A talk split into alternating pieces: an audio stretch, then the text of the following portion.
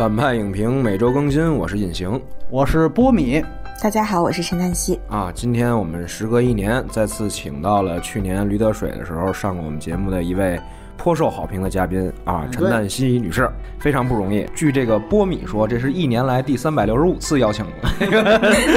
哎哎，咱们的总算请到对对对对对对，千呼万唤吧。啊，而且还是隔空连线啊，哎也没对我反正是没见过真人啊。我在，我对我在亚特兰大和大家打个招呼。啊，也是海老鼠风格。好，那么下面呢，咱们来说说这个不成问题的这个影片的基本信息。嗯，推断分级呢属于 PG 级，基本上是老少咸宜，没啥不能看的啊。这个删减问题，待会儿由波米跟大家再介绍一下。哎，片尾呢，演员表出来后有一个这个重要演员的这个背身看风景的镜头，这个就算是彩蛋啊啊。虽然没有实际剧情，但是反正就大家就将就看一下吧，对吧？哎，等到这个长字幕结束之后呢，基本上就没没没没有彩蛋啊，对，就完全啊，对，不是基本上啊。这个影片是二 D 黑白的啊，非常有特点，数字摄影机拍摄，国别是中国内地，但是也有法国的一小部分投资。出品方呢是北电的青年电影制片厂，我也曾经供职，不是在学生时代嘛，拍东西的也是。青年嘛，那个时候、呃，不是那会儿我们都是清场的作品。这个片儿呢，基本上是北电的全班底。另外呢，这个片子的片方还有唐德国际、北京文化，就是做《战狼二二》的那个，哎，来给这个片子做的宣发。哎，这两个片子差异还是挺大的。而来自法国的投资是法国地中海制片公司。嗯，本片是有原著的啊，非常有名的老舍先生在上个世纪四十年代写的同名短篇小说改编。导演呢是电影学院文学系的副教授梅峰老师，这也是他第一部长篇导演。之前呢他是大名鼎鼎啊，就是跟这个娄烨合作过很多的这个电影就是编剧就是联合编剧吧。最有名的就是《颐和园》。除了梅峰老师之外呢，还有一个编剧是他的学生，叫黄石，是一位女生。主演呢就是这个大家喜闻乐见的范伟老师，还有其中饰演这个尤大兴的王一鸣，他是中戏的啊，对对 对，是提前介绍一下啊。这个还有就是饰演尤太太的樱桃啊还有饰演秦妙斋的张超，摄影是朱晶晶，哎，我还有幸跟他合作过，他是北京电影学院的摄影系的学生。我们合作的时候，他那会儿还在做广告，主要是。对对大家有一个他特别有名的，就是那个当年拍诺基亚的有一款李小龙拿着双截棍，对，打乒那当年拿了那个弯少广告大奖，我记得啊啊，对，所以他原来是啊嘉士伯的广好多广告也是他拍的，嗯在影像上是非常有创造力的这么一位摄影师啊嗯。特别提及呢，本片的文学顾问是舒怡老师，这也就是老舍的儿子。还有呢，艺术顾问则是钟大峰，他其实是国际交流学院的，但是他代课在这个在文学系。文学系，对对对，这个世界首映是在去年的东京电影节，而内地的正式公映就是二零一七年的十一月二十一号。此前在金马奖是拿到了最佳男主角和最佳改编剧本奖，同时他在北京电影节的这个天坛奖上哎也是获得了这两个奖项啊，哎反正是高度重合啊，啊是吧？咱们也是台风压倒东风。下面波米给大家介绍一下影片的这个删减问题。哎呦，这个片子啊，我们第一遍看是我跟隐形在在他们学校标放看，说可以确定的是，至少里面有一段当时的这个关于李会计的戏份。给现在的公映版里边是给拿掉了啊，这应该是会计和秦妙斋吵架的戏。我可以确信的是，我们一年前看的那个更长的版本里面也没有什么政治敏感的桥段，尤其是设计那个会计的那一段，这个戏是完全没有问题的，所以它应该是可能出于自己节奏问题。节奏，对对，或者是精修精修哎，或者排片儿。但是我是听说呢，这个片子过审是出了一些问题，在去年年底传出来。但是即便这个传闻属实啊，更有可能是因为这是鲁国毛八老曹的东西，因为他们六个算是党史人物啊。老舍不是党员，但是这六位是党给封的左翼文豪，所以这也算党史人物，很奇怪吧？但是可能只要拍他们的作品，可能会牵扯到是不是要特殊审查，所以这个大概是删减方面给大家补充的信息。下面咱们就是进入这个打分环节，陈老师先来。满分十分，我给七分吧。一开始我想到它是一个老舍的作品改编的电影，黑白影像选材还是不成问题的问题，还不是什么龙须高挂落的祥子这种。去看之前有着极大的心理负担，可能是熬一下。然后我还特意进去之前特意查了一下片长，结果竟然还挺有可看性的，我觉得。而且我觉得演员还挺惊喜的，没有演员有特别的毛病，而他们表演风格都是那么造作，可是又那么统一，那么有趣。就是那个造作是不是反义词的？的，嗯，我推荐给所有关注了三色幼儿园事件的人去看。那这是为什么呢？对啊，一会儿哦咱们慢慢咱们慢慢聊，对就是带入进来哇，这这是啊呃，那波米啊，我来是吧？哎呀，今天感觉像打客场一样啊。嗯，我也给七分儿啊。这个片子我去年看完是特别喜欢。然后昨天是时隔一年，然后二刷，发现看出了不少问题。原来是不成问题，现在是不少问题，所以最后给了这么一个不疼不痒的分数。呃，大家总是在谈这个说学院派这个词儿啊，因为美国学院派泛指的是冲奥片，当然那个也不规范。但是中国当下的这个学院派，哎，这部电影算是给大家立了一个非常明确的旗帜，这就是实打实从学院里出来的。而且刚才隐形也介绍了，从班底到出品方，这个绝对都是北电的人，这个是毫无疑问的。而且啊，这放映都是标放放的。我们说从它的内容来讲的话，确实你可以发现也符合很多出处相同的这种学院派电影的特点。简而言之，就是形式上有高度的审美要求，题材上是有文人担当的，尤其是主要是从知识分子层面。进行思考和剖析问题的啊，你想之前像摄影系主任王静的东西啊，包括像讲师徐晓峰的东西啊，都是这类。我的推荐也在这儿，就是说他们的娱乐性可能并不高。你如果接受王静的东西，接受徐晓峰的东西，你看进去这个事情会非常有意思。当然，喜欢老舍的朋友。我觉得也不应该错过啊，因为这个确实非常难得。呃，很久没有看到老舍，甚至是鲁国猫把老曹的作品。上一部我查了一下，可能是什么黄金甲，就是曹禺的，你知道吧？就甚至得这么追溯了，因为你要是梅峰，他不是有这个北电的轻影厂这么一个国家学府给他背书、给他站台，包括他自己也有职称。我估计他只是社会上一个导演，他应该是不太可能被允许拍这个东西的吧。对吧？否则的话，这么多年根本就没有这个鲁国猫八老曹的东西出来。我那黄金时代那种说拍人物的不算啊，啊，而且这个从老舍角度来讲，他并不是说是讲满族八旗啊、或者是老北京啊，对吧？这大家可能就像刚才这陈旦曦女士说的一样，哎，这个可能一想到可能是不是龙须沟那种落翔他，并不是，这个恰巧是不是？所以说，这个在老舍作品里面也是相当不一样的一个东西。那个我打一个六点五分，我可能比较低一点儿哦啊。就其实这是一年前看的了，对吧？咱俩一块儿看的当时看完了就说要聊这个，也准也也准备好，也没上，我又再也没看过。就是我反复在想打多少分。最近又特别忙，聊这期的时候，就是波米跟我说半天，我说抽时间看吧，但是我总是，嗯即便有那么一点时间，好像没有那么强的动力去看这个电影儿。所以，因为我也在想，那电影就是什么什么什么，所以导致我就觉得，哦，他好像并没有给我留下太多东西啊，所以我这打分可能用主观性比较强。推荐的这个人群呢，我觉得首先还是。就是同学们当然是都要看一下，嗨，这其他人呢，我觉得都无所谓，反正你就凭喜好吧。对，文学系的必须去啊。啊，文学系的，对他们应该免免 费看。对，听说他原来要拍的是《五虎断魂枪》那个，啊那很有改编空间。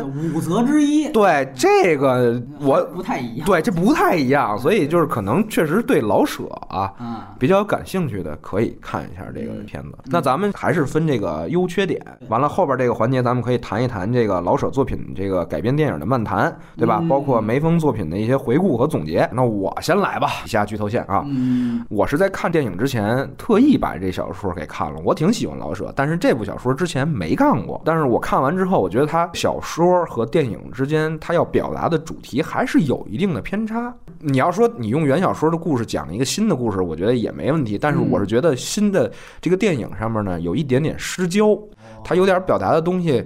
有一点点散了，就是老舍的小说永远是从人物出发的，所以哎，我们大家都可以看到戏剧为什么那么喜欢老舍的剧本，嗯，因为所有学戏剧的人都知道是人物推动情节，从人物出发讲故事。老舍的小说一贯是这样，但是这个不成问题的问题其实不是。你看他讲的是丁务元这个人，但是他在小说当中是丁务元折射了其他人的心态，而且这个心态是用文学手法来写的。为什么这些人这么想？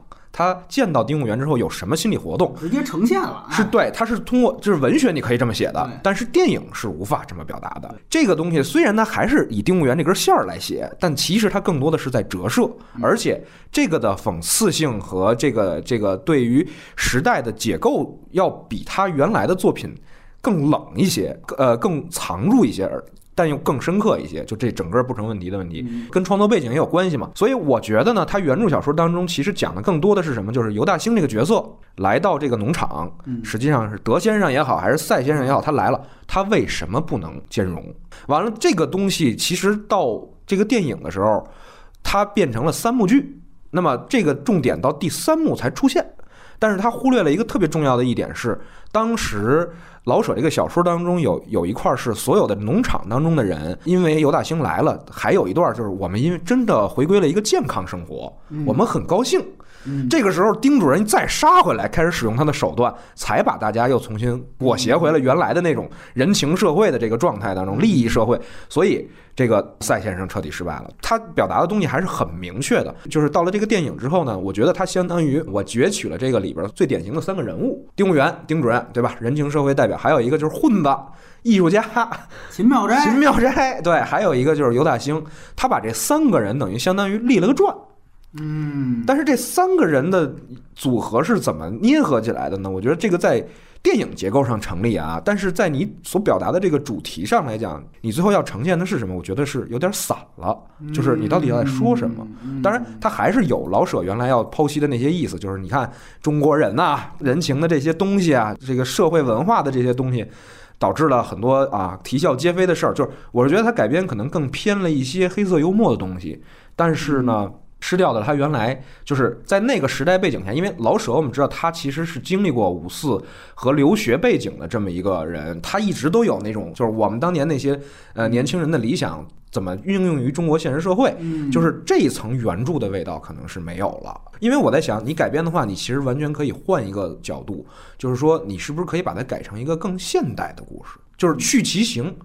而刘其神，其实他现在讲的这个故事在今天依然适用。嗯，就是你非要去套他原来的那个形式，在讲一个你想表达的东西的时候，就可能会有一些不兼容。这种东西在我看来，因为第一遍我看的时候也有这种感觉，我觉得哎，形式尤其呃画面、摄影上面非常有想法。尤其第一个镜头的时候，我突然想到我们小的时候学老舍的文章，经常会配一些那个视频，你有印象吗？就是拍一些什么济南的冬天啊，还是什么的，就那些视频。我说哎，好像他第一个。镜头刚开始是让我想到了那种画面，但是后边后边你又发现它有很多设计在里边，整个的这个运用，我当时觉得啊，这种方法挺新颖的。但是后来我又会觉得它有点形式大于内容了，就这个是一个问题。所以我觉得它可能最后无论是黑白也好，还是说他追求的这个呃氛围也好，还是它营造出来的这个典型空间也好，呃，没有支撑起它要表达的一个主题的这么一个力度。所以就是可能有形式大于内容和失焦这两个问题，嗯，这基本上是我对他的缺点的判断。那陈老师谈一谈他的优点。嗯，第一就是他还相对来说没有让我觉得特别枯燥。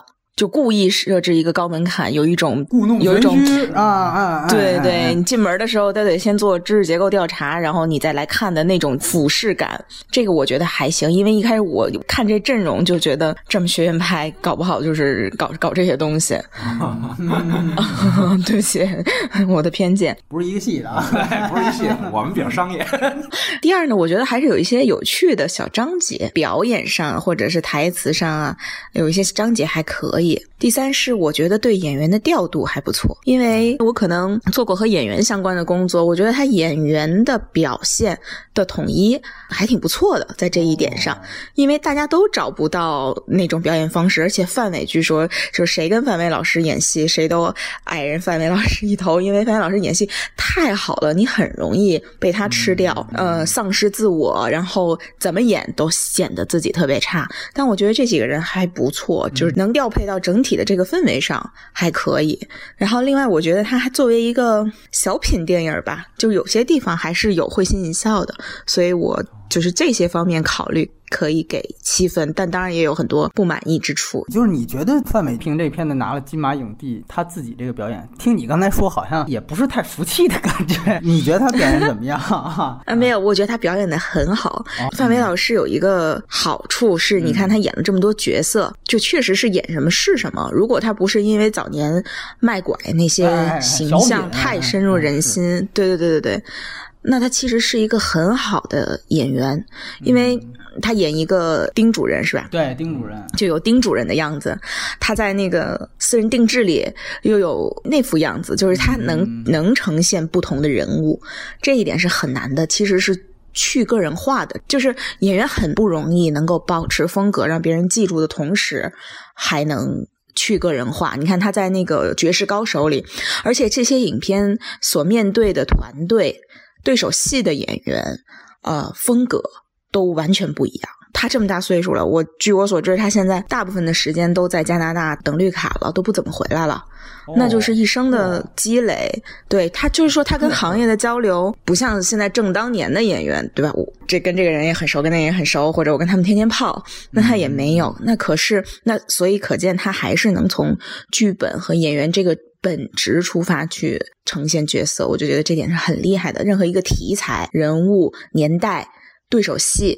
就工作伙伴，他都能驾驭，嗯，我觉得很不错。但希，嗯，就是你在这个打分环节提到你要推荐给幼儿园的这个虐童事件的关心这些的，呃，理由是什么？第一是这个电影还是有试图去展现这个国家的一个现实的。那虐童也好，还是那个大型火灾也好，它都是不同时代的属于这个国家的现实。如果有一部分人是非常关注。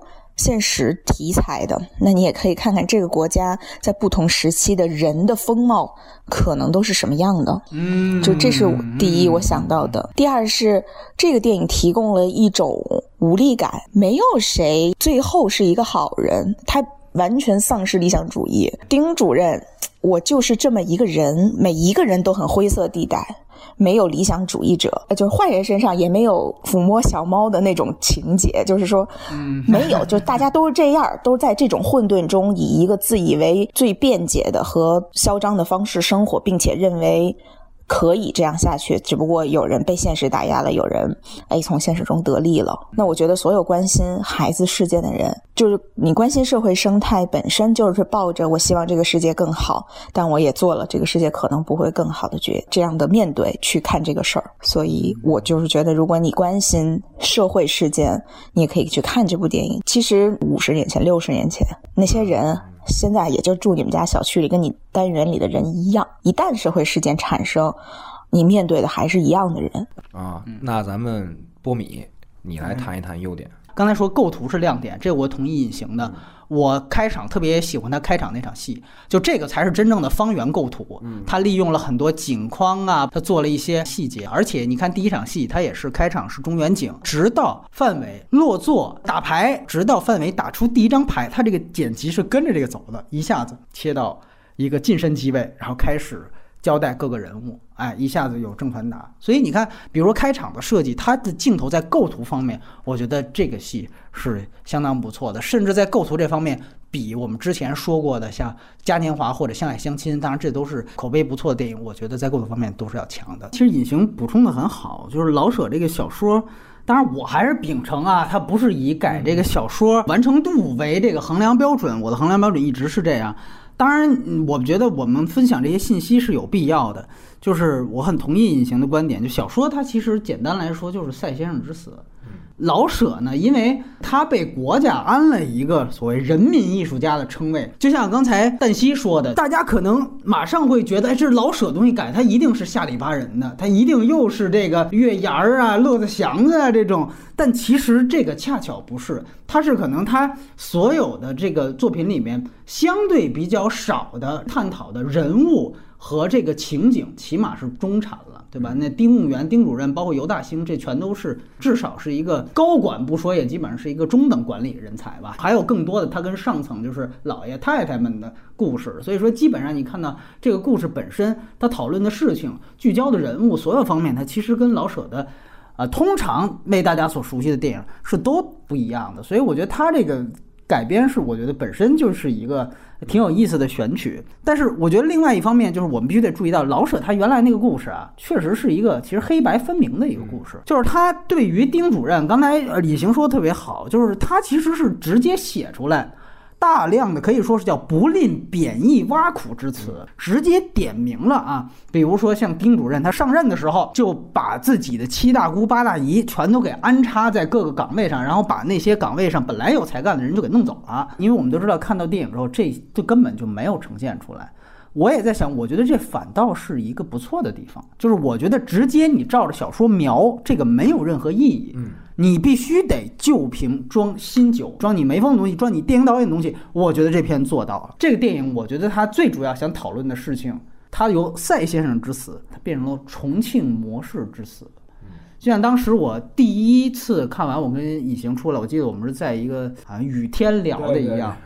呃，我说这个片子其实它是有非常大的对于当时那个时候的，其实也是当下了。当下这个时候，中国的一些大环境的一些春秋笔法的，尤其是高层的影射。其实它最大的特点就是把刚才我说的原著里面黑白分明的人物关系给它平衡化了。刚才说了，删掉了丁主任安插自己亲戚的细节，因为你这个细节一删。你就剩下他跟他特别会做好人，特别会做好人，这不算特别大的缺点。但是安插自己亲戚，然后把有才干人赶走，这个绝对是一个黑点。你把它一删，这个人物其实哎，一下子在电影观众面前就不是那么负面了。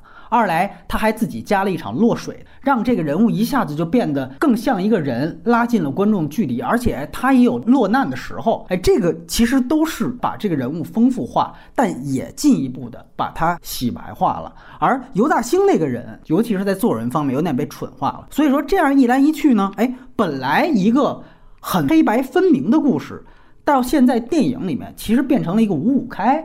哎，变成了一个宫斗戏码，好像你可以完全解读成这两个人啊，比如丁主任是会做人，但是不会做事儿，然后呢，尤大兴呢是会做事儿，但是不会做人，那最后得出的结论就是，那当然是做人比做事儿要重要，哎，所以做人的赢了。所以最后，你如果要按照这个思路的话，你会发现，哎，这尤大兴看了半天，好像还是个反面典型，是吧？哎，等于变成了一个思想品德课了。但说句实话，我觉得他之所以各打五十大板这么做，是更方便他构建一个政治模型。前几年我们都知道有一个非常有名的一次这个高层的派系斗争，你看范伟的语气和做派，他模仿谁？一看就明白了嘛，包括人家绰号是影帝嘛，就是说，当然我说的是范伟啊，就是凭借金马拿影帝了。影帝，反正你想想，包括他那个眼镜，包括语气，外面下着大雪那种样子，哎，这个我觉得是非常明显的。然后由大兴这个角色，可能大家会更明白，因为我们必须要强调，这个故事它是讲重庆啊。其实，呃，这个老舍我们都知道他。写北京的东西更多，而且更明显。但是为什么？就像刚才以前跟我谈的，为什么他不选一个拍北京的东西去？哎，选重庆，这很重要。尤大兴就是作为当年空降到重庆这个土地上来任职的，对吧？这是尤大兴这个人物的特点。然后其实你会发现，他是根本在电影当中是想打造一个以他为中心，然后完全不接地气的模式。他把那个刚才已经说的原著小说里面，其实大家还挺其乐融那段，就基本上没怎么描写。也就是说，在电影当中，他更加突出了这其实就是他个人的一块实验田。重庆作为他个人一块实验田，而且搞好了是可以推行全国的。当然啊，尤大兴的人格魅力是非常的强啊，而且也确实是雷厉风行、大干快上。而且基本上就是肃杀，停止一切娱乐活动。你还打麻将，还赌花生米，全灭啊！来了我全灭。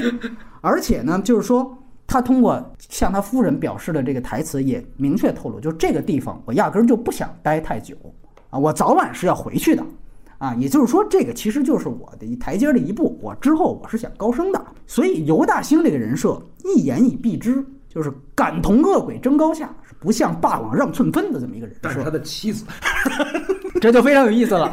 这就谈到了他为什么他的妻子要重用樱桃啊？因为樱桃这位演员，他的这个履历啊，呃不简单呐啊！他和重庆这块土地可以说也是有着呃不可言说的缘分啊。这个不知道的翻墙去查查，我这里面就不妄议了啊。有人说这个你这东西导演采访里没说呀，这不他能说吗？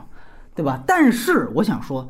他可能会拍出来，你别忘了梅峰，人家当年是写过颐和园的，对吧？你这颐和园都敢写，这有什么不敢碰的？所以说，我觉得我们不要低估一个写过颐和园的人的政治觉悟啊。所以从这个角度，我们往下捋，哎，你会发现尤大兴这边最后讲他的失败，这就很有意思了。他跟老舍是完全不一样的态度。他在分析尤大兴这个人为什么失败，败在了两点，一点就是文艺界人士，一点就是女人。有人说，哎，不对啊，这里边是不是农民也不干了？其实没有，就是中间有一个细节，就是他加薪的政策已经安抚了大部分的农民了。这个后来是等于秦妙斋煽动了一些已经被他抢走饭碗的一些极个别的农民最后去闹，但是没有秦妙斋，没有笔杆子。啊，也不可能说有那帮人被带起来。说白了，农民在这个电影里面根本就是墙头草。你中间还注意一个细节吗？就是他们已经管得很好了的时候，甚至有一个农民还说：“哎，其实我们原来偷鸡摸狗啊，都是那秦妙斋指使的，对吧？”这个问题还是出在了秦妙斋和他所代表的这一批人物这个方面。当然，最给重庆模式致命一击的是他自己标榜的东西，说白了就是还是腐败。对吧？你不是自己口口声声说反腐吗？你不是还打黑吗？对吧？当然我说的是黑天里边打鸡偷鸡蛋的，简称打黑。哎，那我现在告诉你，你自己最腐败。那我从哪儿去下手揪这个辫子呢？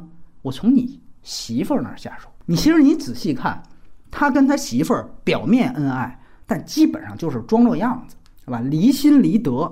于是乎，从他媳妇儿那儿哎抓住把柄之后，一下子戳中要害。所以最后，尤大兴败是败在他媳妇儿这儿。那么范伟为什么能获胜？原因也特别简单，四个字：无为而治。就是说，在我任职的这段期间啊，我是特别能演，但是可能我在这个经济上啊没什么作为，对吧？可能对腐败那更是睁一只眼闭一只眼。但是我八面玲珑啊，农民这都是次要的，最主要的是我能讨好上面。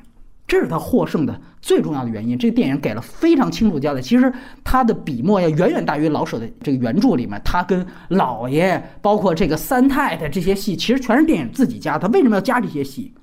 其实如果你就从他对农民的态度来发现，你去看，貌似尤大兴的方法是危害农民利益的，但其实并不是。丁主任才是真正直接靠剥削底层来获利的，最终。你们偷的那点卖猪菜的钱，我在赌桌上也好，我在发工钱的时候也好，我用其他的各种方法，我都能给你们赢回来。这才是中国第一代购，加上澳门第一线上赌场，最美荷官，对吧？所以说，这个当然说回来，对于上头人来说，你名义上是个主任，但其实我们都知道，丁主任他就是个大管家嘛。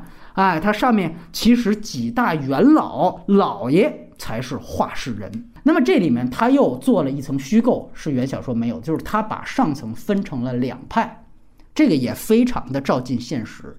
就是最后其实厂长这派他最终决定出手帮丁主任的原因是听说另外一派搞了一个自导自演的抓汉奸的戏码。汉奸呀，大家想想。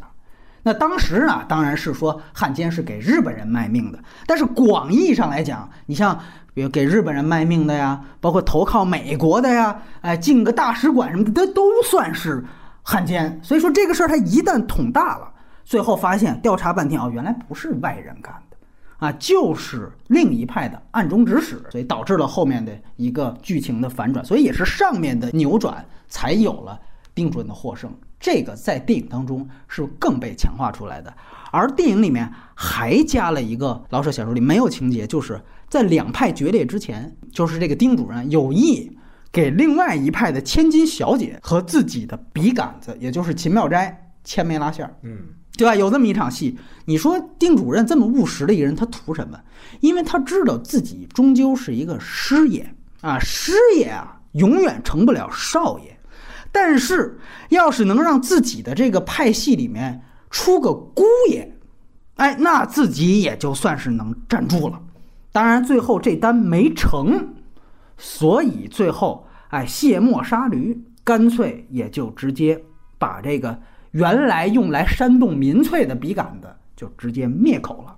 所以齐妙这个角色，我提示一句啊，大家想想，原来这个央视二套吧，还是哪儿有一个风流倜傥的大才子、大男神，同时也是大忽悠，代表亚洲人民问你一个问题，哎，我的朋友克林顿什么的。话说到这儿，这个对位关系就非常清楚了。我们从这个政治模型当中，你去看，他对于这两派也好，或者说对于这两个人物也好，他并没有明显的倾向性。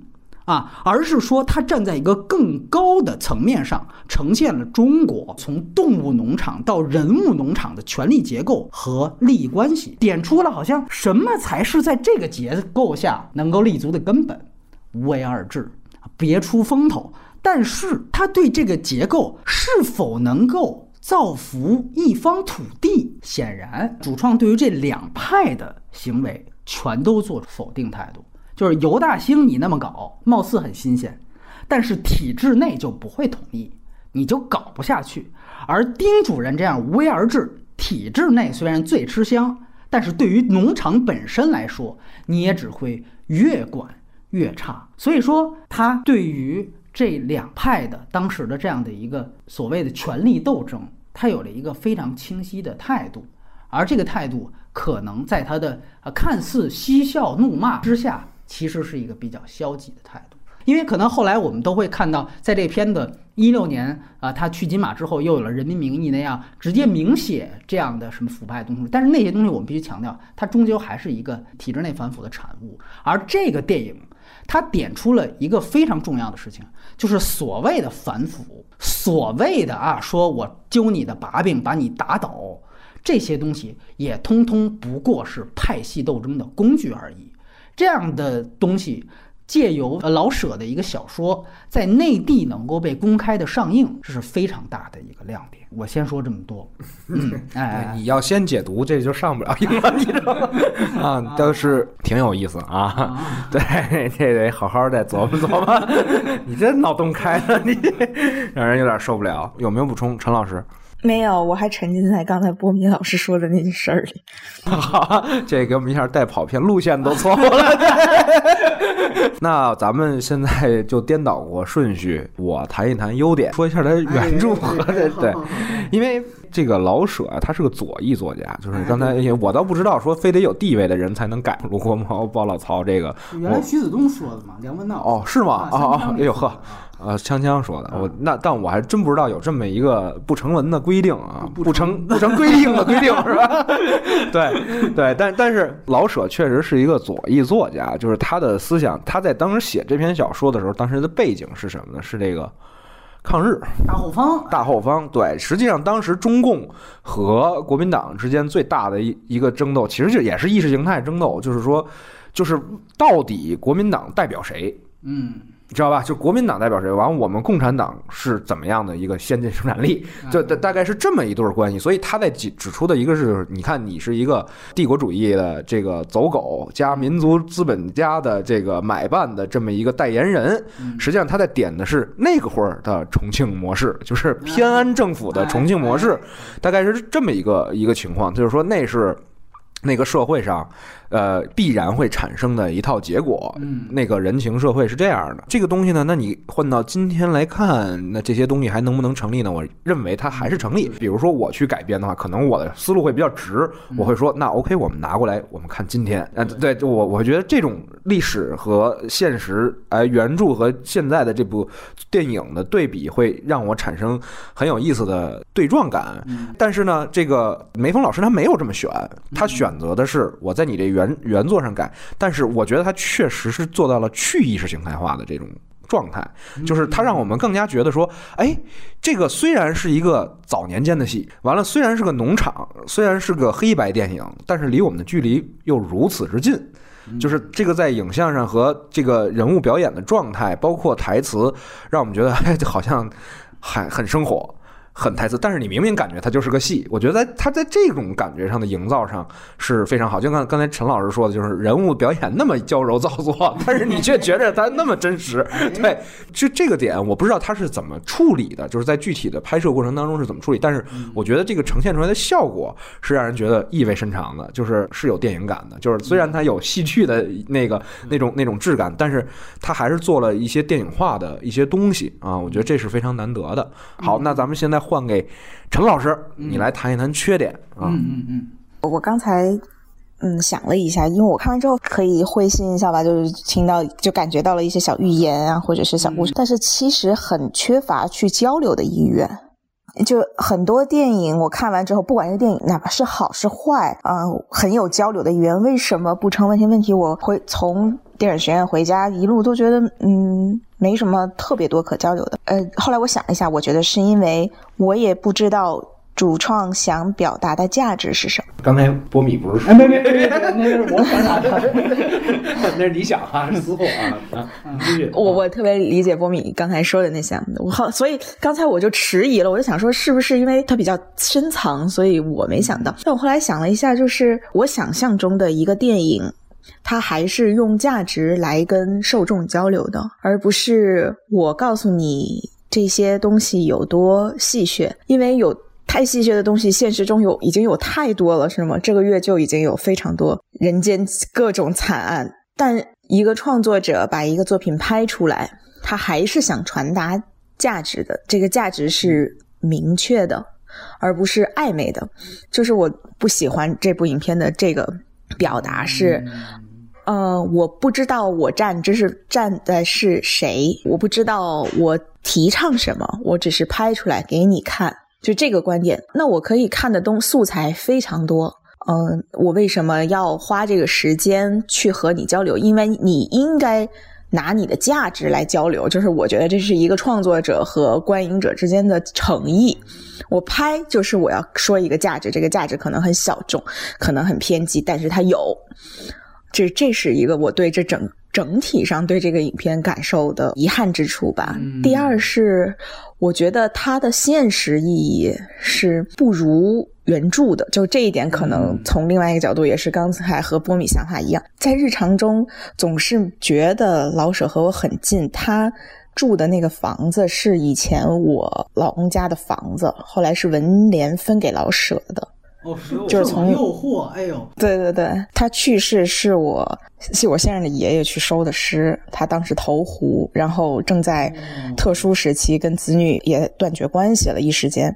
那那就是汪曾祺写过一个，就《太平湖》那小说里边，就是就您提到提到您先生爷爷了，啊是吧？嗯嗯，就我先生上小学的时候，你记得咱们小学课文讲过，说他们老舍写过一篇文章，说夜里狂风骤雨，邻居家墙倒了，把他的花儿几百盆花儿都砸死了，他特别心疼。那就是那就是他们家墙。对他回家读的时候，他爸就说：“你就别读了，这是咱家墙倒了。”所以你在现实中觉得他离你是一个很近的人，那是离你挺近，离我们还是挺远的啊。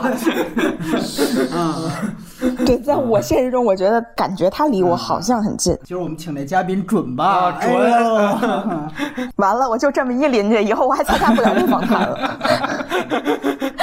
我回去再看看右边住的是谁。哎，对对对，然后，所以他其实和普通人生活在一起，他有着普通人的观点、世俗生活方式，但是他作为一个作家，又有着比他们更高的批判性。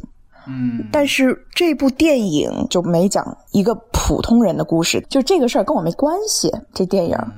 这种观赏性是像看一个巴伐利亚国家的画展一样，就是它也不难看，它也不好看。这个下午也也轻松愉快的度过了，但是没有什么了，就结束了。嗯。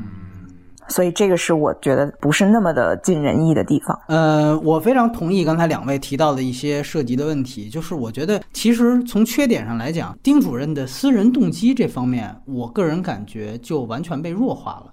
本来小说它其实就有一个特点，就是像刚才，呃，尤其旦夕提到的，就是说它其实这个文本在老舍的小说里面，也不是人物先行。它变成了一个说白了是一个寓言性质。为什么我说这是从动物农场到人物农场？它就像动物农场那种，就是一个又一个的工具和符号，最后我通过这样一个寓言，是吧？狮子、老虎、狗，完了我通过这个事情，我给你讲一个特别大的一个主题。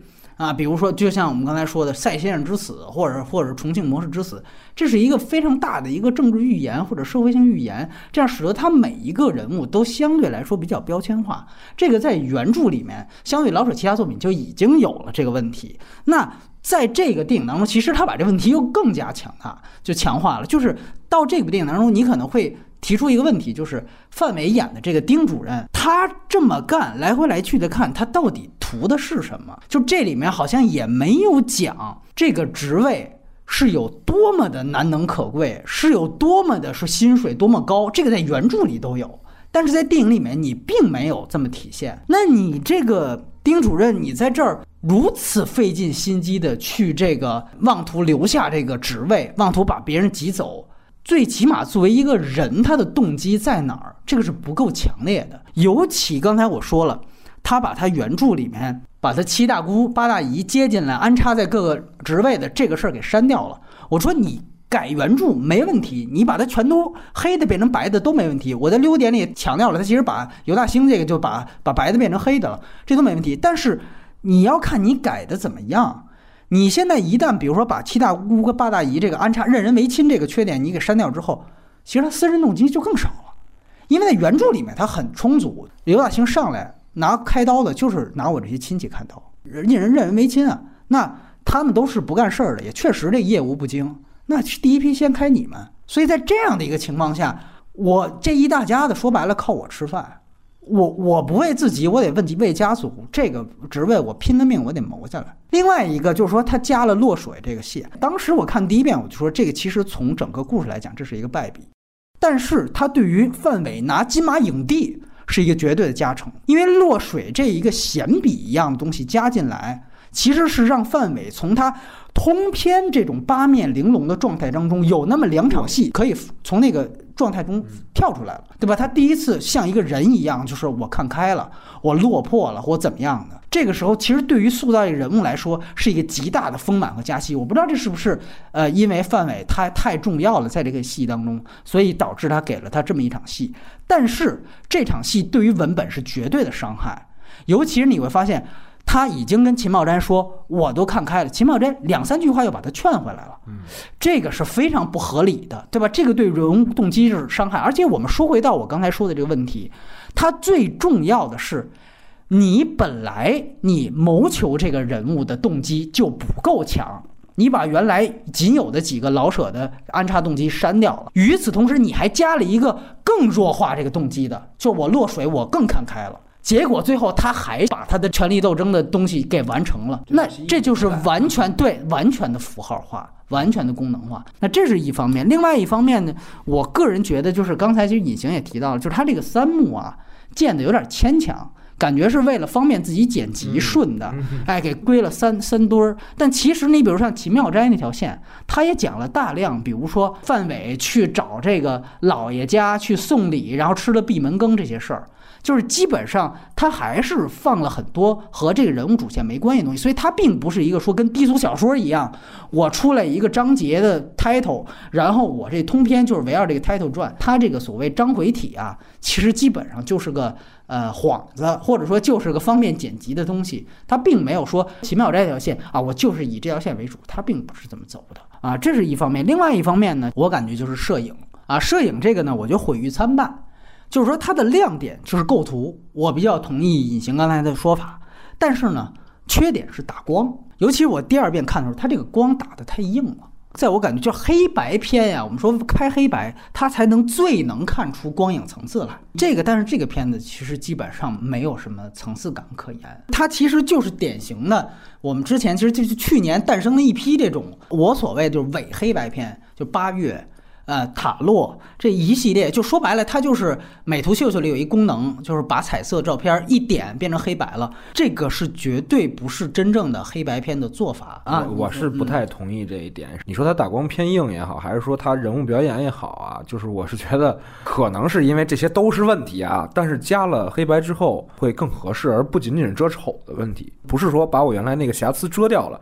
而我觉得它恰恰在黑白的语境当中表现出来的这种效果是比较合适的。你感觉好像黑白片时代的人的表演状态差不多有相通之处，完了黑白片的构图和那个运镜的点上也有相同之处，就大概有这种感觉。其实我就是复古，叫所谓复古，不是真古，而是复古。嗯，就是这种复古，我觉得就特别表面。就是我还是强调一点，对你，你比如说，大家都说这个片子又向《小城之春》致敬，哎，我们之前跟隐形 隐形找过一个项目，也是他们北电老师拍的啊，浮游知道这事儿。我们看过很多这样的学院派的作品，但是我想说的是，另外一位学院派导演就是田壮了。你看他真正他翻拍《小城之春》，他变彩色，我觉得这个反倒他在摄影上的意义和想法可能更大。就是说，你刻意的去回到当时的年代，你回不去。而且这个是最表面的一种方法，呃，我好像把它一变黑白，我就是复古了，就跟说我穿上汉服，我就是这个重阳传统文化了，这个就是有点太表面了。而且从另外一方面，最终还是看质感。我虽然从文本层面啊，我不太认可南京南京，但是讲老实话，我觉得内地最近一部拍黑白片。有拍出了黑白片质感的，就是《南京南京》，就是说我从底片，我就是在美国去借的，好像当时还存的，就原来拍黑白的底片，找柯达看能不能按照那个配方去做，就是这种东西才能真正出黑白的质感。然后你打光，所有东西要要按黑白片的方法去来，这个其实非常费劲，比你拍彩色片要费劲的多。真是，尤其是现在是数字摄影时代，我觉得数字摄影时代拍黑白挺难的。所以从这个角度来说，现在这种仿就是连高仿都算不上。然后从另外一方面来讲呢，就刚才提到这个硬光的问题，当然我也希望跟隐形去讨论，因为我看到他当时也想说，就是我们想模仿当时的影像风格，还有一个特点就是好多场戏不补光。然后呢，你也可以看到它构图典型的，它就是基本没有正反打，基本上是这个中远景，对吧？这些都是大家都能看到的。这个就造成一个问题，就是说。比如说像麻将那场戏，就是到某个角色他说台词的时候脸是黑的，因为那个角色是背光的。那你要是比如说正反打的话，你可以完全拍到这角色，你给他补光就完了。但是他不是嘛，他我要追求一个完全的全景去完成，这个就造成典型的就是开场那场麻将戏。当当然作为大配，你会发现童小姐，就是跟秦宝斋谈恋爱的那个，她的面光一直很足。啊，这个没问题，因为他本来就后面是一个出场人物，但是其他人他有很大长段的台词，这个时候你会发现应该满足基本的照度。你包括另外一场，我觉得啊，有一个比较就是莫名其妙的吧戏，也可能是我看的不太懂啊，也有可能就是尤大兴打黑归来办公室的那场戏，那场戏典型的完全的是一个全景，再加上一个顶光摄影。那旁边说句实话，要不是站在一个范围，我还真以为尤大兴是教父呢。跟刚才旦夕说这点很重要，就是你给他只猫，他就是教父。当然，你也可以说这场戏的摄影更加突出了我要说的那一点的表意，就是他把尤大兴完全的给黑化了。如果他是正面角色的话，你光就不可能这么打。尤大兴在那场台那场戏当中有大量的台词，而且那个台词是在说自己的理想和抱负。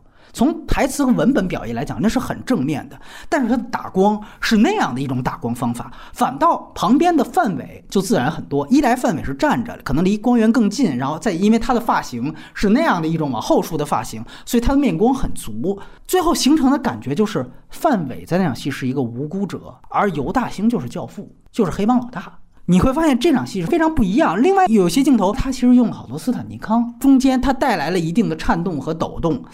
这个说句实话，我是也是看的不明就里。就你比如说开场有一场戏是小伙计给范伟在他房子里边洗脚，范伟问了问他问这问那，从一开始那场戏就是斯坦尼康进去的，从门开始进，这个不时就有晃动。但其实我们去看那场戏，他无论是动作还是演员的对白，你都看不出他为什么非得要用手持。范伟多场后来的对话。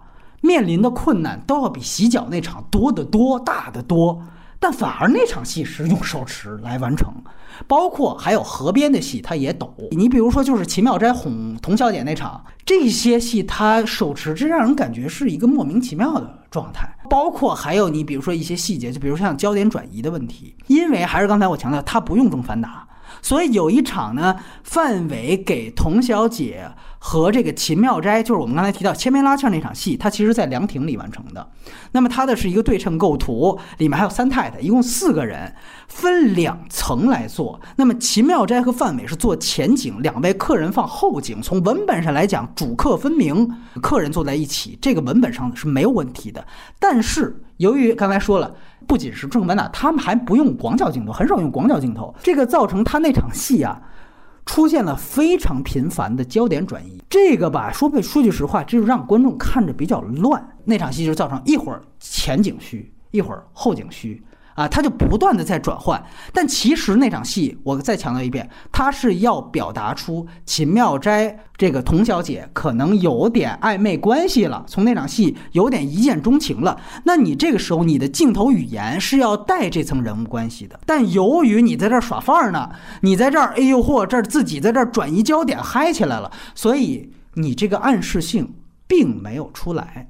总体来说，就是说他这个摄影，我非常认可，他有自己的想法，在这点上，他确实比大部分国产电影强。我在大部分关键就强调了，学院派的电影，他们在美学上有自己的很高的追求，很佩服。但是具体的落实，在我看来远远不够。就是最大的问题，就是刚才我说的，他在很多的时候，摄影技法没有帮助人物和故事走向，反而有可能拖后腿。啊，这个是我觉得。然后另外一个呢，我也想跟两位讨论，因为表演这个事儿确实主观可能感情会更大。我个人觉得，就是秦妙斋这位演员张超，好像是不是还挺红的？这待会儿问问旦夕，他这个表演啊，感觉是。我觉得是略带夸张，就是刚才旦夕说所有的演员基本上一条线，我挺同意的。但是如果说稍微找一个比较跳线的，可能就在他这儿。即便这是讽刺喜剧，我们拿它当类型看，它的表演也都有点过了，特别像啊，就是《我爱我家》的情景喜剧里面孟朝阳的那种表演方法。从这个角度去看范伟，我觉得范伟唯一一场我觉得有一点点破绽的戏，就是范伟说：“我走了不要紧。”啊，老弟，主要我走了，你就没有人保了。哎，就那场戏，两个人其实是比着赛嗓门儿，在那一刹那，他就回到了他春晚小品这个两千、两千五、三千，就又又有点这个，甚至他那个东北味儿也出来了。在那场戏，你仔细去看，仔细去听，所以我觉得这可能都是因为他跟他演对手戏，两个人比着夸张，最后有那样的一个交火，最后出来的。对他可能会带着一个那一天的要求去演，比如说这一场戏是全片的笑点所在，对对对，所以你请你负责把这个笑点做出来。那那我这个表达笑点有几种方式，我惯用的那一种我会，然后就这么干。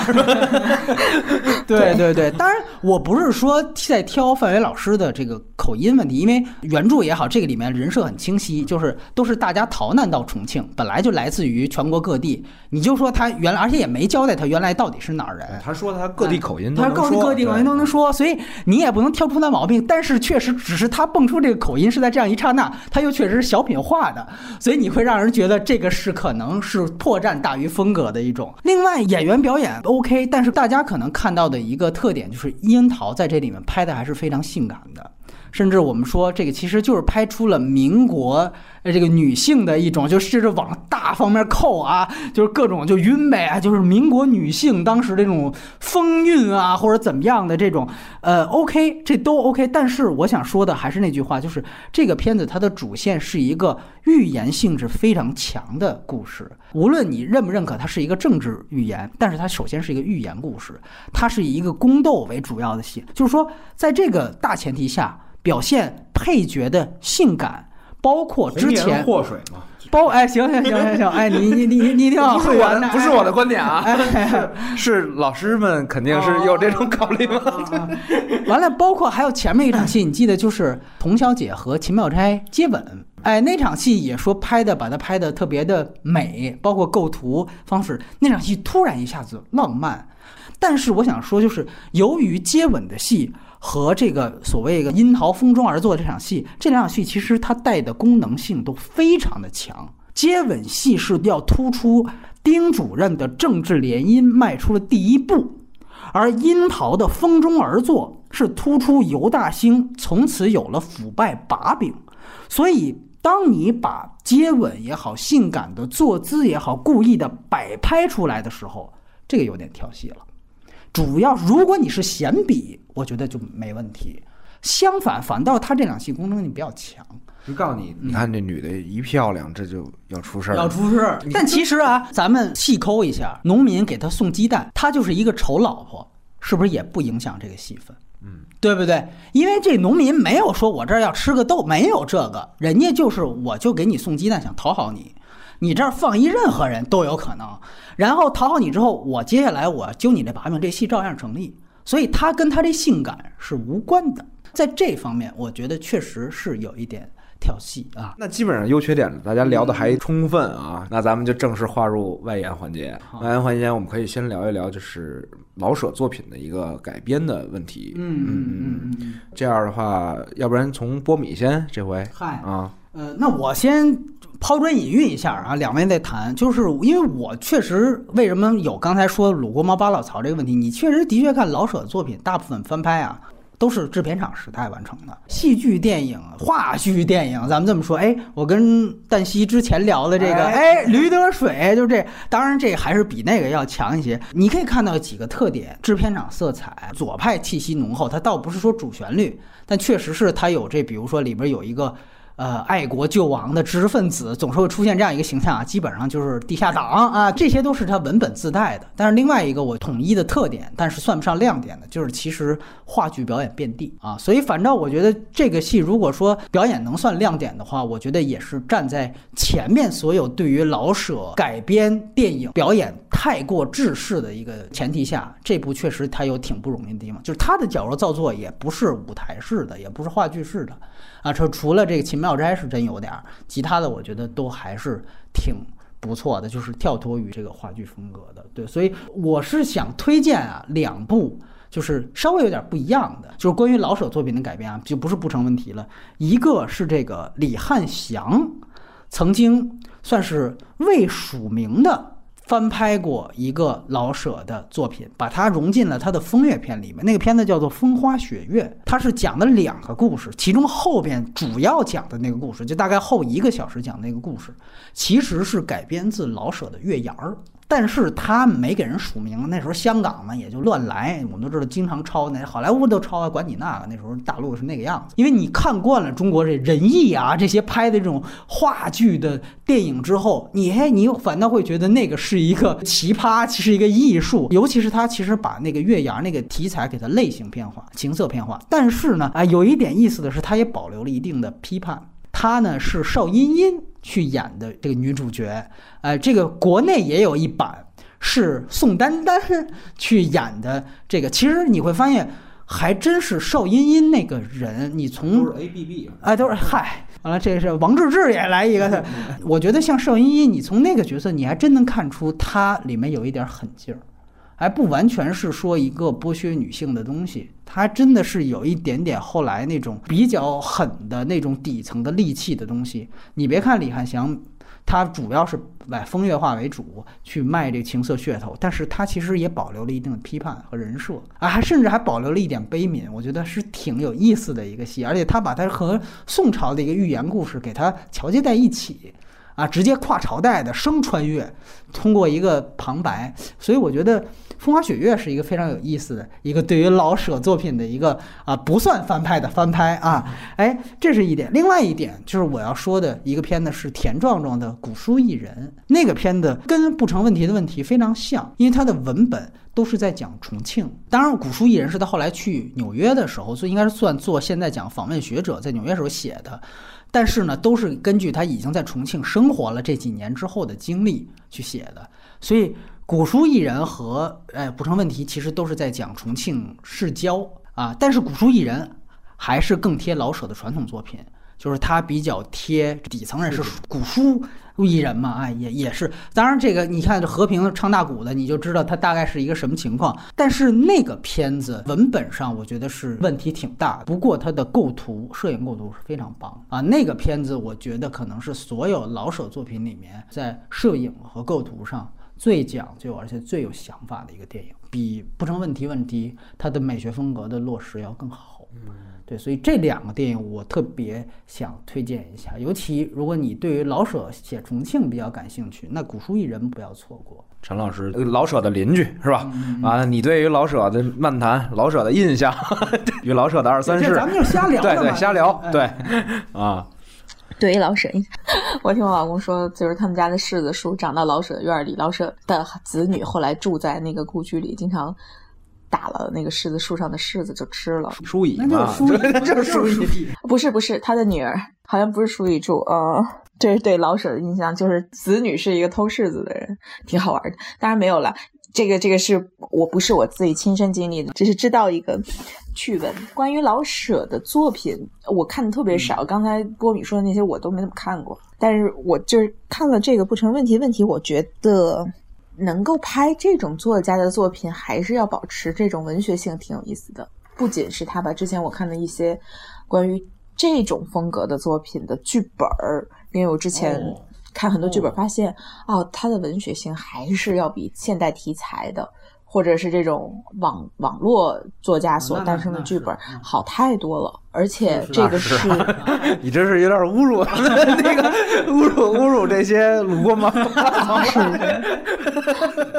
而且这个是一以贯之的，就是因为有一些好莱坞的剧本也会选用过去四五五六十年代的那些作家的作品，他们都有共同的文学性和强烈的时代感，这点我还觉得挺好的。就这种是你你你观影之前就明白自己要去干嘛。并且有一部分市场能够留有这些作品，还是很好的。陈老师看过这个之前的他的话剧吗？就比如仁义或者其他？对对对，仁义特别多。这个就是因为就是我之前说的那个感觉，因为他的话剧《龙须沟》也好，《祥子》也好，嗯，茶馆也好，茶馆也好，对对对，有着强烈的价值体现。我支持的是什么人？这个时代中什么人是？哪怕他吃香，但我唾弃的，包括他的文学作品，他的话剧改编也是，我体现的是。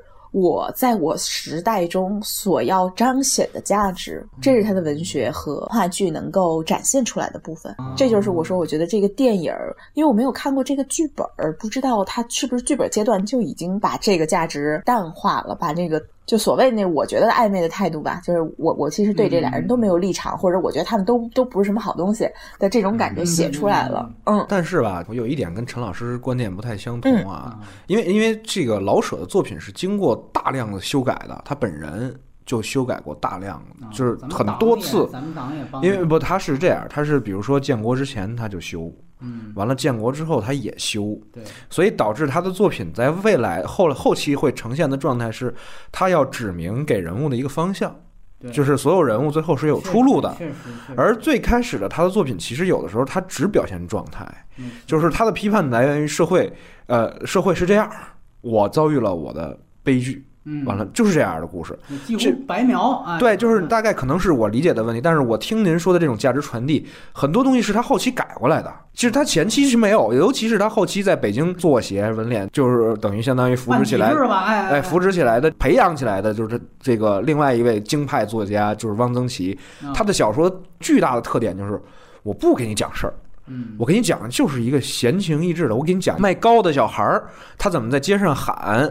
他这整个一篇小说写的就是这个小孩儿，一直别人都说的是喊的都是什么下课啦什么什么的，他就喊的是卖糕。完了以后，最后说，哎，他那天也想了喊一声，啊，终于放学了。他就讲这么一个故事，没有太多故事性。他的文学性体现于这个人物状态和人物的动作、心态的这种表现上。就你要说它价值有多少呢？也没有多少。它是暧昧的艺术，就是本身来讲，就是因为老舍。这这个人，尤其大家知道他后来的遭遇，就是他最后还在讴歌党，你知道吧？最后一个没有完成的作品，不是整红旗下，而是好像是写那个什么养猪什么，这这很壮，你知道吗？他是很，但是他是非常相信共产主义或者社会主义是我们明天，当然我们也信啊，就是那个对，完了，但是这个老舍是，他就是他看到什么，他就白描什么。他是属于这么一个人，但只是他的趣味性比别人要多。就是说，哎，你觉得这个没意思，他就觉得哎这好玩儿。他的作品特别容易出现的是暧昧，但是呢，我觉得跟刚才波米聊的一点不一样，就是说不是说他刻意而为之的戏剧感。而是说，你看，生活在我我我们北京身边的这些北京人，是本身就带有自我加戏，你明白吗？就像老舍写东西一样，就是他只是写一花儿，他就给人给你说，哎，这花儿啊多好多好，你看这花儿得怎么怎么养，他就把这加进去了。而北京人在跟你说话的过程当中，也会陷入一状态，很有意思啊。我比如跟我的朋友在一块儿的时候，我会经常自我调侃，我说我就是人民艺术家。我只要这么一说的时候，后边的话语调、语气全都不一样了。说那咱不能做那种事儿，是不是？不看钱，就是这种状态自然而然出来了。有时候这可能是一种潜移默化，就是北京人自带的那种东西。就是我觉得仁义他最后的表演方法也是来源于真正的市民生活，就是这样。所以我是觉得他的艺术有意思的点是在于，第一，它是一个白描的和带有暧昧性的作品，同时他选择了一种表现力极强的语境和就是语言体系。所以导致你看的好像他的作品挺有力度，完了挺深刻，但是有的时候不是，就是它其实是一个就是挺文学性的一个东西，就是我只是描述和组接，就是一个东西产生的一个效果。大概我的理解啊是这样的。我觉得可能用举重若轻来形容可能更适合。我我不知道是不是陈老师是这个意思，就是我觉得旦夕他的表述是说，其实老舍的东西还是都有一定的悲悯和关怀在。嗯，我觉得在这方面是。这个不成问题的问题没有，对对对，就我并不是给你讲一个你看啊什么叫正确价值观的故事，而是当我把这个故事讲给你的时候，我传递了我认为的趣味和善意和美，就这是这个作品，我觉得就是没有办法成为一个更好的作品的局限所在，就是我其实判断不了，我我交给你了，嗯，当然这又说回不成问题，可能跟这个不成问题问题，我个人觉得在。它模型建构方面比较像的是黑社会系列，它也是在讲一个，就是说你看起来好像是任达华跟这个梁家辉打啊，开始任达华好像是好的，然后后来第二部出了古天乐，后来你会发现这些人全都不是好的，全都是接纳权力之后就各种膨胀。他是政治惊悚，他是政治惊悚，对，包括到最后游泳出来，你最后去讲的其实也是这个，就是我没有告诉你这是怎么样，但是。杜琪峰在那个电影当中，他加了一个是属于他自己情感的，就是他对于香港的未来的极其漠视和消极的这样的一个悲观的态度，而他通过他的这个电影，把这个悲观的态度非常直接的传递给观众。那个片子是德先生之死，那就是这个德先生在这块土地上是没有希望的。他把没有希望这个事情，与此同时，那么我们明确的知道，哦，杜琪峰先生他是呼唤德先生的，他不希望他死，我怕他完了，对吧？我怕大清国完了，这个东西一下子，这就是。悲天悯人的东西，可能梅峰在这个电影上他差了杜琪峰这个事儿，因为如果他是按照你那个角那个那思路拍，他就不需要这个了，对对对，已经就完了是吧？哎，你这话，哎，不是我说的，哎，你这话要注意啊，这这要拿捏啊，对对对啊。但是从另外一方面讲呢，我比较同意隐形的一点，就是说。确实，你可以看到老舍他很多后期的东西，他在不断改的这点，我是非常认可的。就确实他的轨迹是不断的自我修订，就到达他这个级别，鲁国毛把老曹也好，包括甚至更高层，比如说你也知道毛总选集，这好多都是后后期大量的删改删译。这个因为他成为了因教科书，甚至是政治工具，他就会不断的进行修剪。他们本身就成为了任人打扮的姑娘。我说他们的东西，像那个茶馆是最典型的。他开始其实就是老舍五则嘛，他把他老舍五则的很多东西后来传成了茶馆，当然这传的很牛逼啊，比如说那个说两个士兵买一个媳妇这种事儿，原来就是他原来五则里的东西，是他短篇的东西，然后他把这些东西全都揉到他的茶馆里面。后来到了这个后进一版的茶馆，最后是你要看过之前最早的这个话剧的这个资料的话，他最后是出东方红的呀。所有的社会都没希望了，最后什么有希望？最后这个对社会主义，最后那个幕布后面是一个红太阳升起来了，然后这个东方红从远处响起啊，包括祥子，祥子，对对对对，就这个后期都经过了大量的呃这个政治非常明显的指向性的改编。当然很好的就是在八十年代之后，正本清源又把。后来的这些，就比如说我零五在看梁冠华那一版的仁义，也是仁义拍的，他们就把这种东方红东西就给就给去掉了。当然，特别重要的点是在于那是老舍自己改的。哎，他不是别人，别人说没错没错，他就是老舍是一特天真，就是说他信，他是来新东西，他选择的是接受，你知道吗？就是这么一个状态，所以他真改，但是就是现实是有点讽刺性的，对对，就是这种啊。然后当然这里我我也再说一句，就是我觉得他所有的体制内拍老舍的东西，可能相对最工整的。是林子峰的《骆驼祥子》，我特别期待，就是《骆驼祥子》里面其实有特别好的一对人物关系。就大家都熟知的，就是虎妞跟祥子，这个其实是可以把它现代化的。就像你刚才提到不成问题问题，你能把它当代化，我觉得这个是可以把它提炼出来的。其实现在你去看白富丑是吧？呃，白白富丑，它其实实际上是一种女对男，尤其是对男鲜肉的一种高龄援交，某种程度上是这样的一个行为。其实我觉得这个是非常。有意思的一个一个点，对，而且这方面其实林子峰的那一版也有一定的展现。他当时其实每一次他讲祥子跟虎妞后来的见面，每一次见面必然会有虎妞给他钱的动作，然后会给那堆大洋或者钞票特写。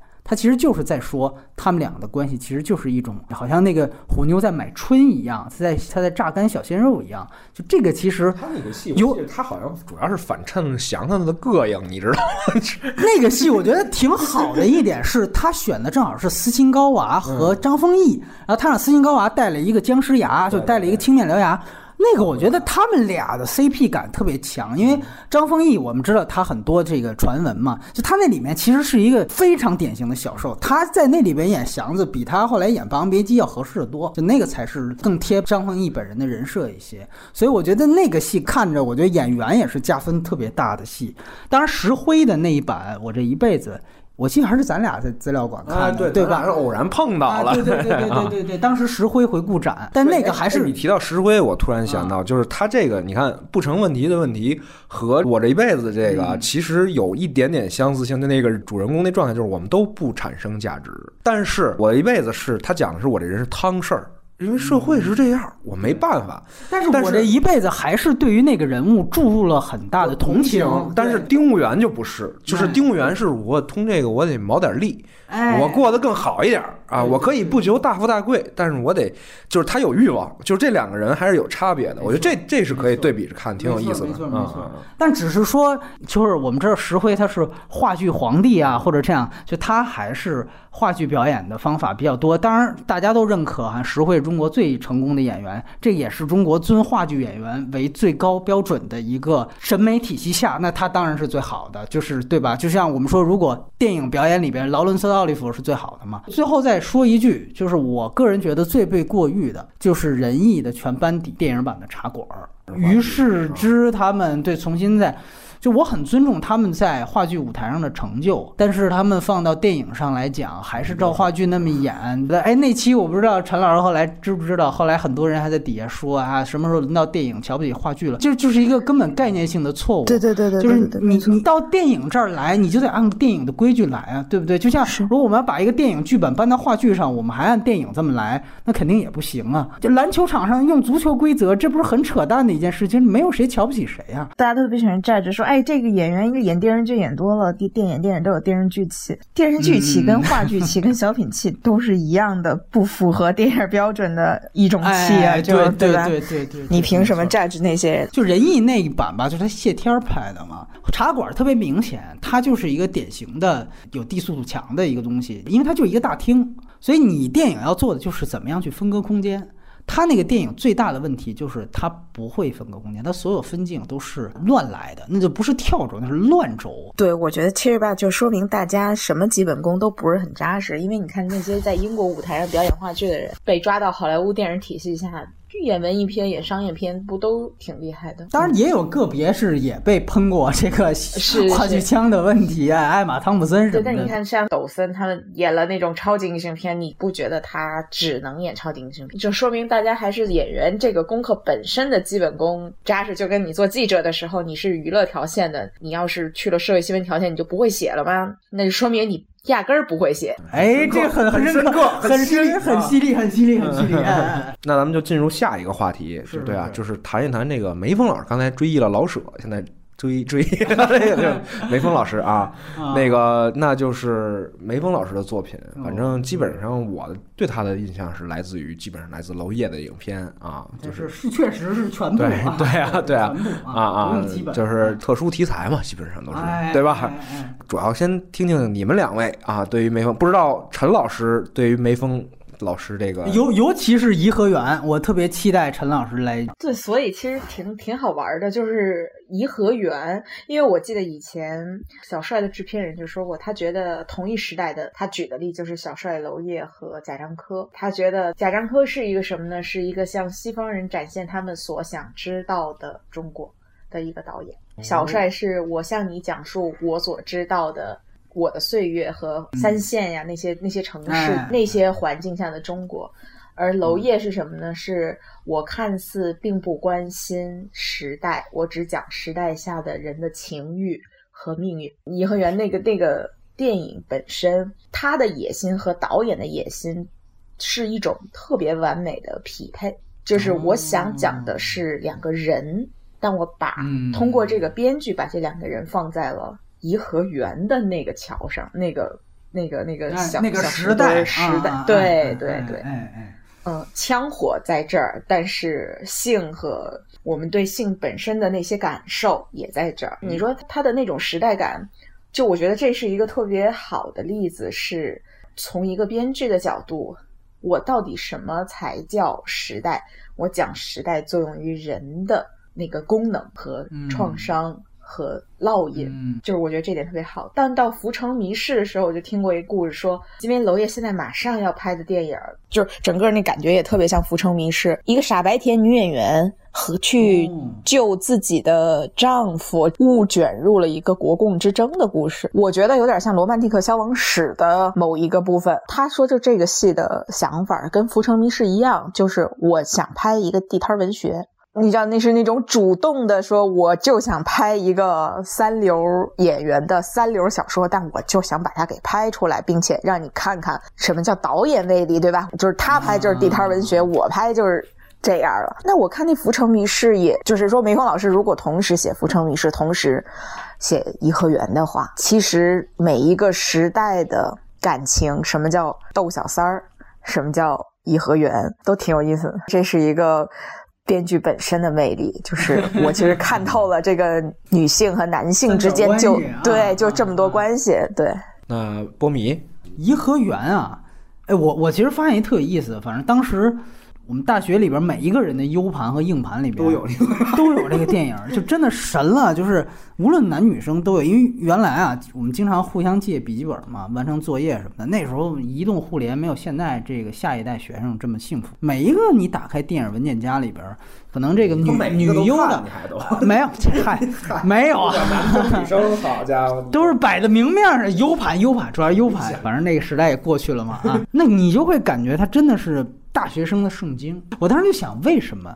就如果只是就跟旦夕说的，如果只是政治禁忌的话，你不可能啊，你你可以看其他的更直接的六四纪录片啊，对吧？但是是完全没有，这就要少得多。那个颐和园是所有的电脑里都有，可能跟旦夕刚才提到的一个很像的一点，就是它其实还原或者呈现，真的是一个所有学生都会憧憬的一个理想的时空状态，就没有比那个时空更完美了。在我看来，就是因为大学生都是有愤怒的，都是有荷尔蒙的。这个荷尔蒙从个人上来讲，可能会要发泄到某一个呃这个对象身上就。是干，你知道吗？这就满干就是干，操这两两对两种对对对对两个意思的。对对对对对对对对，其实非常明显。就是，但是颐和园那个时代是大家干的目标是非常清晰的，大家有反抗和流血的目标和方向，而且这个目标足够大，舞台足够大。你想想看，人这一辈子啊。你有一个或者两个能让你刻骨铭心、爱过或恨过的人，然后在国家层面有这么一段能够让你参与甚至是主导一个时期的政治走向的这样一个机会，这个太是完美了，再也没有了。我觉得我们这一代、下一代都没戏。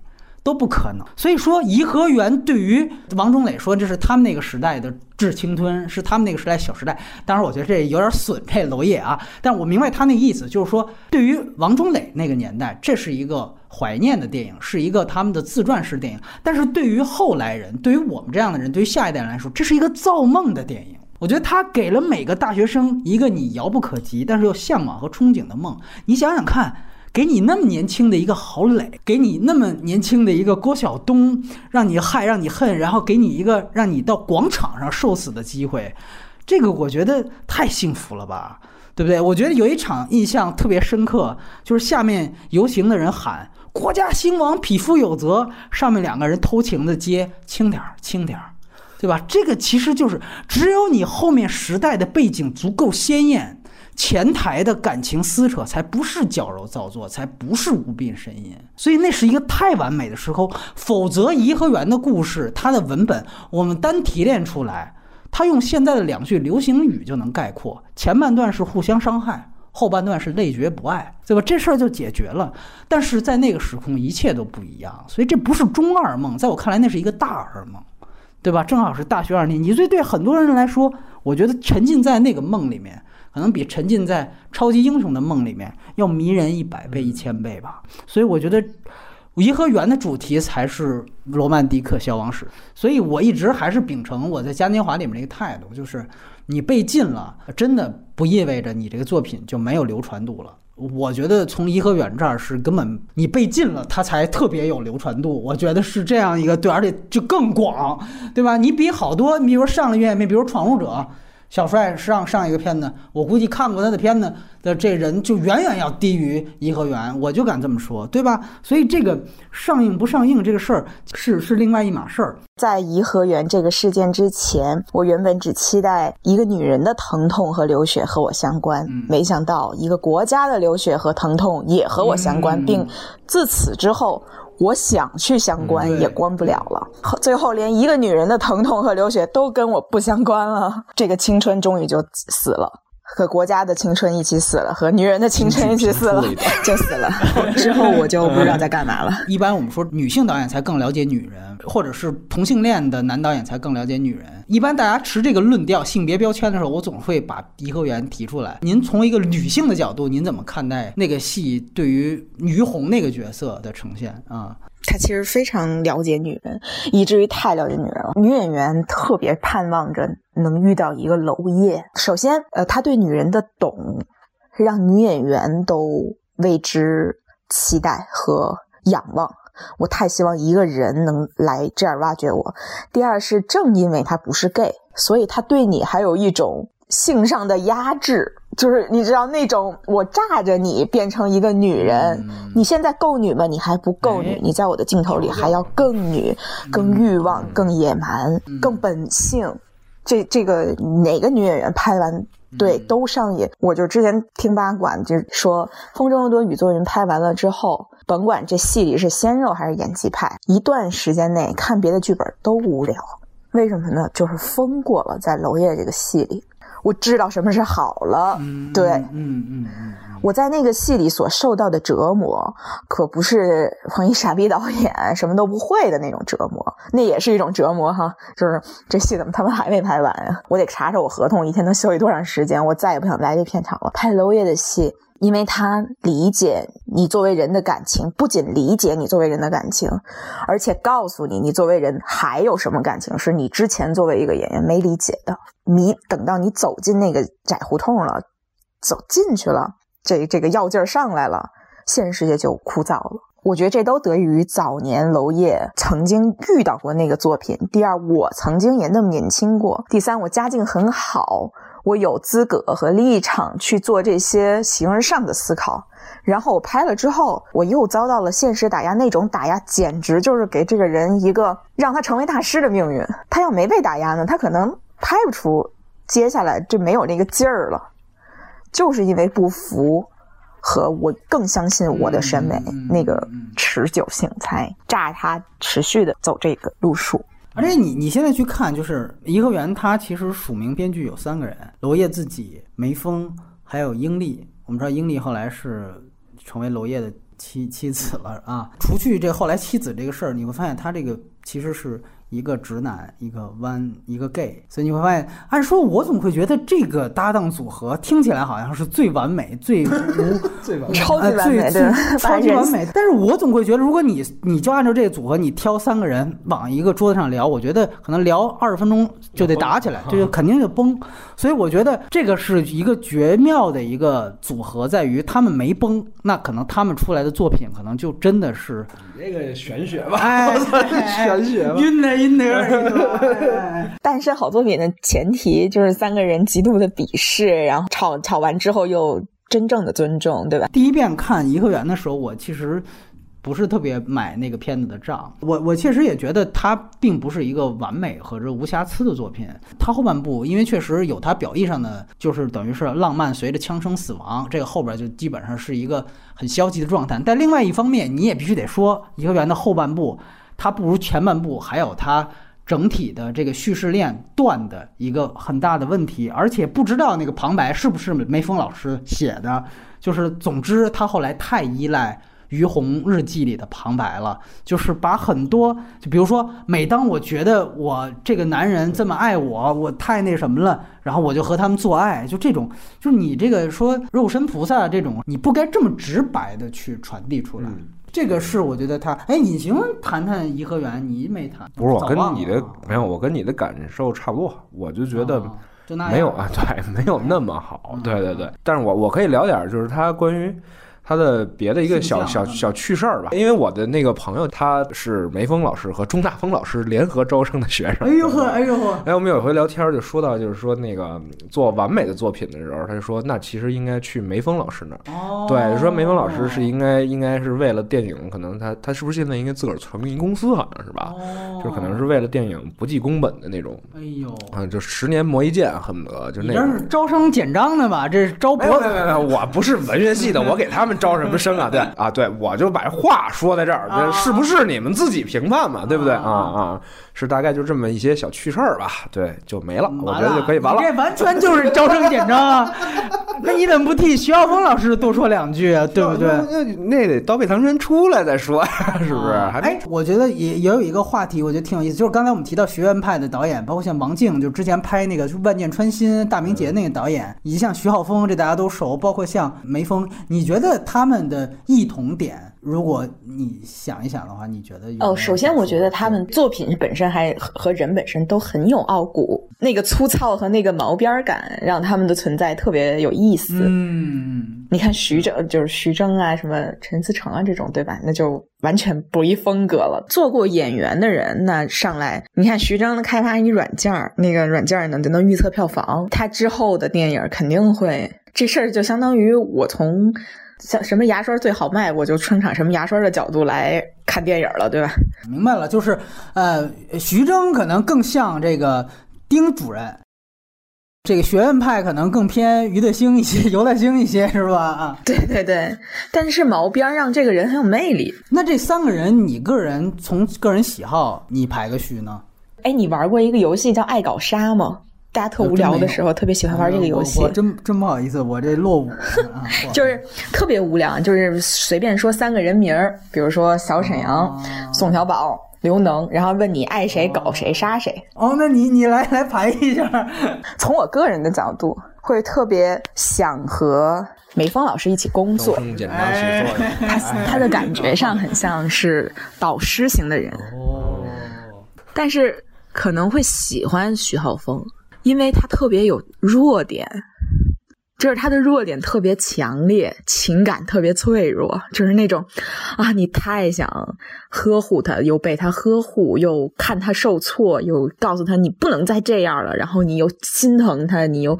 希望他跟别人不一样，他还能保持这样的那种感觉，你又就很想很想爱他。母妈粉嘛，现在有个新词儿，什么词儿？母妈粉就是像啊保姆跟妈妈一样，就那种啊。他经常能做出一些让你觉得幼稚的像个孩子，但你好珍惜他这一点呀。然后我觉得王静老师是那种是你挺想做他 工作室的制片人的，搞因为他他其实搞他哎要虐他，嗯，没有没有，嗯，对对对，他其实是一个综合得分的导演，我觉得，而且他其实挺是能适应时代的吧。他之前搞一电影后来流产了，马上去拍了一儿童剧。对对对，是是是。哦，原来王静导演不是万箭穿心中我想象的那种，你知道，就是什么老子第一辈子就拍一个合适的片子，不是，那挺好的，那咱应该可以，什么就是一起做做工作室啊。我也不知道他怎么想。其实王静老师是一个家产非常。也就是大家业非常大的，就他其实是一个，嗯，点一周刊，哎，真的哎，我想强调的就是他根本不抽吃饭，根本不愁吃，导演是不能停的。就停了，手会生，就就完了啊！那就证明他还对自己有这个创作要求嘛？你看人谢飞就无所谓了，对吧？退休了嘛，是不是？那不是，那你人斯科特人还拍呢，对不对？斯科特得过非典嘛，是不是？真是啊！我我我我我也比较喜欢那个徐晓峰吧，嗯，完了之后王静，完了之后梅峰老师。没没没没，搞那个，你自己来吧，插音乐就可以结束了。啊啊！我我我，其实我确实也是这个，可能是因为梅峰老师啊，他作为这个导演啊，还只有这一部，我们还很难下定论。那两个导演基本上算是脉络都已经比较清楚。徐徐晓峰，我其实从一个本转路人的一个状态是同样的。呃，我希望他到这层面看到不一样的东西。